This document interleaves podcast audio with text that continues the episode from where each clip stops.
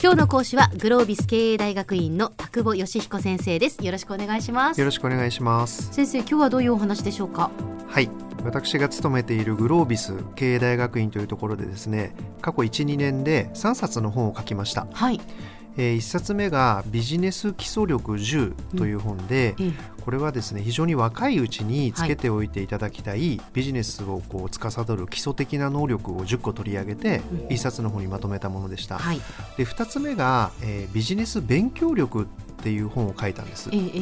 でこれはですね何を身につければいいのかっていうのをビジネス基礎力で書いた時に、うん実はどうやって身につけると効果的にビジネスパーソンがこう実力を高めることができるんだろうっていうようなことを書いた本が世の中にないねっていうことに改めて気がつきましてでどうやって本を読んだらいいのかとかどうやってその自分の考えたことをアウトプットしていったらいいのかっていうような、まあ、そんなノウハウをですね、えー、まとめた本を作りました。で今回出したのが、えー、リーダー基礎力10という本で、はい、まあ、これも同じ東洋経済という出版社から出した本なんですけども、ええ、今度は、えー、本当にビジネスパーソンとしての基礎を固めて、うん、学び方を学んだ後に、はい、当然時間が経ってくるとですねチームを会社の中で任されたりとか、え、あなた一人ではなくてこう3人4人のチームで成果出してねみたいなことを言われることっていうのは多いと思うんですよね。はい、でその時にやっぱり抑えておかなければいけない力、えー、こんなものをまとめたのがあの今回の新しい本ということになります。リーダー基礎力10、はい、はい、このシリーズはですね、えー、えー、このリーダー基礎力10という本を、うん、まあ、あのベースに話をしていきたいというふうに思ってるんですけども、えー、えー、その前になんでこういう能力開発が大切だとか、はい、何を学ぼうとか、うん、どうやって学ぼうみたいなことについてですね、えー、3冊も本を書いたかっていうちょっと背景みたいなことを今日は話をしたいというふうに思うんですけども、はいあの今日本はですね、えー、少なくとも女性は世界で一番寿命が長い国みたいなことになっていて、うんはい、まあ、男性ももう世界で指折りというのは、ね、まあ、よく知られたことだと思うんですよね。えー、でまあもう当然82とか3とか女性はもう85とか6とかですかね。はい。まあ、そんなふうに考えるとですね、まあ、日本の財政のまあ逼迫みたいな話もあって相当高齢になるまでやっぱ年金とかってちゃんと出てこない国にきっとなってくるんだろうというふうに思います。ああそうなんでしょうね。まあ、今私が38ですが、はい、じゃあいくつでもらえるのか。まあちょっとあの正確にはもちろん分かりませんけども、えー、仮に70で年金が出てくるということを考えるとですね、えーえー、なんとあと32年もあるんですよね。うんあと32年ですか。はい、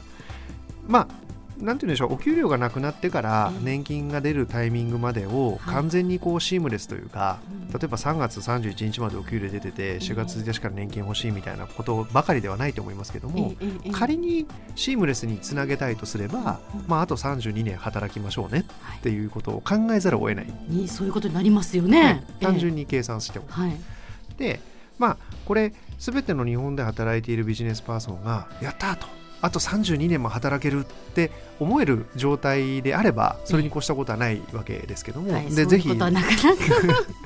ぜひそうなっていただきたいと思うんですけども、はい、でも現実的に30年とかいうことを考えた時に、うん、やっぱり自分はどういうこうフィールドで、うん、えー、次働いていくのかとか、うん、今の会社でずっと32年働いていくってこととかを現実的に考えられる方ってもしかするとそんなに多くはないのかもしれません。そうすると自分がじゃあこれぐらいの年齢になった時にはこういうことをとか、じゃあこれぐらいの年齢になったら場合によったらなんかこう起業しようとか、はいはい、まあ、いわゆるその自分のキャリアを考えるみたいなことっていうのの重要性っていうのは日に日に増していってるんだと思うんですよね。えええ、昔はこう、まあ、極論すれば大企業に入れば、はい、自動的になんかこうお給料が上がって部下が増えてポジションが上がってみたいな世界でしたけども、もう誰かが引いてくれたレールなんてものはもうとの昔なくなってるわけですから。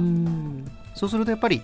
自分自身がどうやって能力開発をしていくのかってことはもう多分ビジネスパーソン以外、まあ、もう全ての人にとっての一大課題になってしかるべきだと思うんですよね。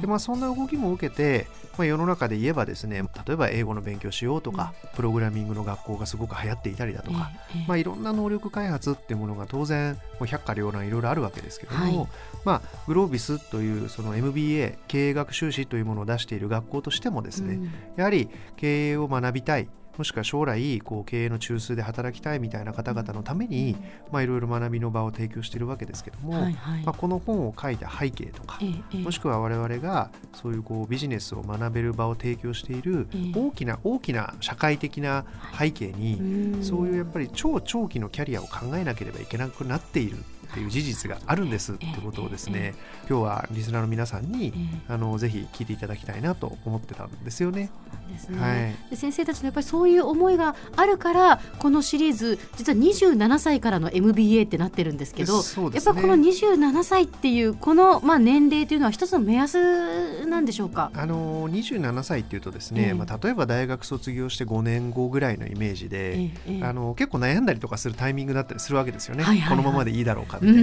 な。でその時にやっぱり一回ちょっと踏みとどまってですね、うん、本当にこのままでいいのか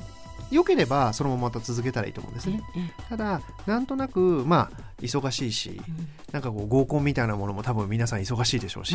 まあいろんな意味で忙しいみたいな状況の中で流れちゃう、うん、で一回でも流さないで踏みとどまっていただいて、キャリアの点検みたいなものを27とか別に27歳でなければならないということは当然ないんですけども、はいはい、あの27から30ぐらいの間にしてみていただいて、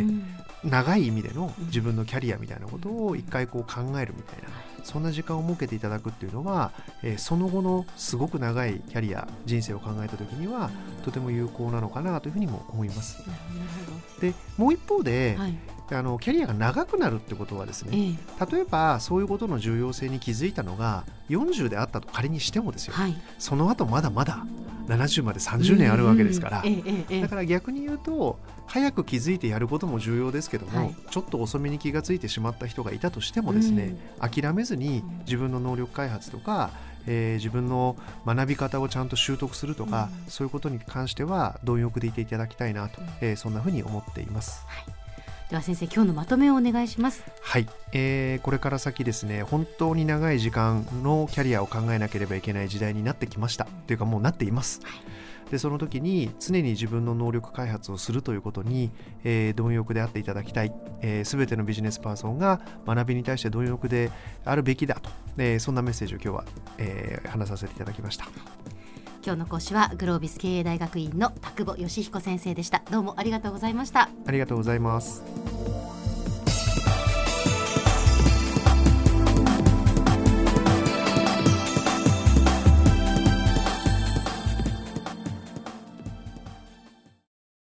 ゾクゾクぐいぐいメラメラつながる。ゾワゾワハラハラメキメキ。つながるズキズキ。モワモワほかほか。つながる。キリキリ。ザワザワキュンキュン。ガンガン。ワクワク。うずうず。ドキドキ。ルンルンバクバク。九州人のいろんな気持ちつなげます。九州から輝こう。キラキラつながる。 QTnet